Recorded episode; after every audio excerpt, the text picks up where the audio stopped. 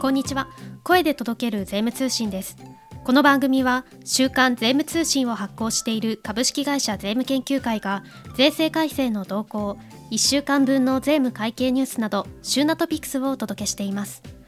これまでに配信された各エピソードは概要欄のスペシャルサイトからシリーズごとに聞くことができますのでぜひご利用ください。それでは今週の税務トピックスを確認していきましょう。5月8日発行の週刊税務通信記事の見出しです。インボイス JR 乗車券と帳簿のみ保存の特例等の適用関係。グループ通算制度加入時期の特例適用時における各種制度の適用の有無。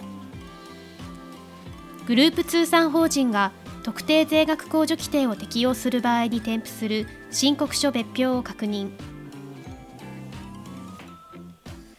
令和5年度改正。改正聖省令で特定資産の買い替え特例にかかる届け出の記載事項が明らかに。第2回インボイス関係府省庁会議開催。審査事例。土地建物の購入対価は合理的な基準で算定すべきとされた事例。国税庁ホームページ通達情報。令和5年3月30日から4月26日公表分令和5年3月決算法人のための設例による法人税申告書別表の作成の仕方1別表8の1受取配当等の益金不参入に関する明細書。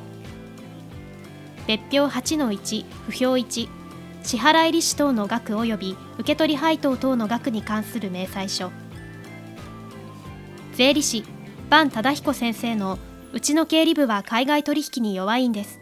第35回は源泉徴収漏れを自己負担するならグロスアップが必要。芝の大門軍団によるタックス奮闘第128回は数字相続にかかる相続税申告の取り扱い。相続税。ショーウィンドウは研究開発税制の不適用措置と当初申告要件。インボイス公表サイトと旧正使用です。それでは今週の週刊税務通信展望欄を見ていきましょう。続報。JR 乗車券と出張旅費等特例や入場券等回収特例等の適用関係。インボイス制度下における JR 東日本等の鉄道料金にかかるインボイス交付の対応方針をお伝えしたところ読者の皆様から多くの反響をいただきました。鉄道の利用者が鉄道料金にかかる仕入れ税額控除を行うにあたり出張旅費等特例や公共交通機関特例入場券等回収特例の適用を検討する考えもあるようです。今回は北海道から九州までの JR 各社が運営する乗車券等と帳簿のみ保存の特例等の適用関係についてお届けします。グループ通算制度。3月決算法人の初申告を前に加入時期の特例と各種特例の適用関係を確認。令和4年4月1日以後開始事業年度から導入されたグループ通算制度では3月決算法人が初の申告を迎えます。そこで同制度の承認の効力日や事業年度開始日を遅らせる加入時期の特例を適用した場合の交際費課税等の各種特例の適用関係を確認しました。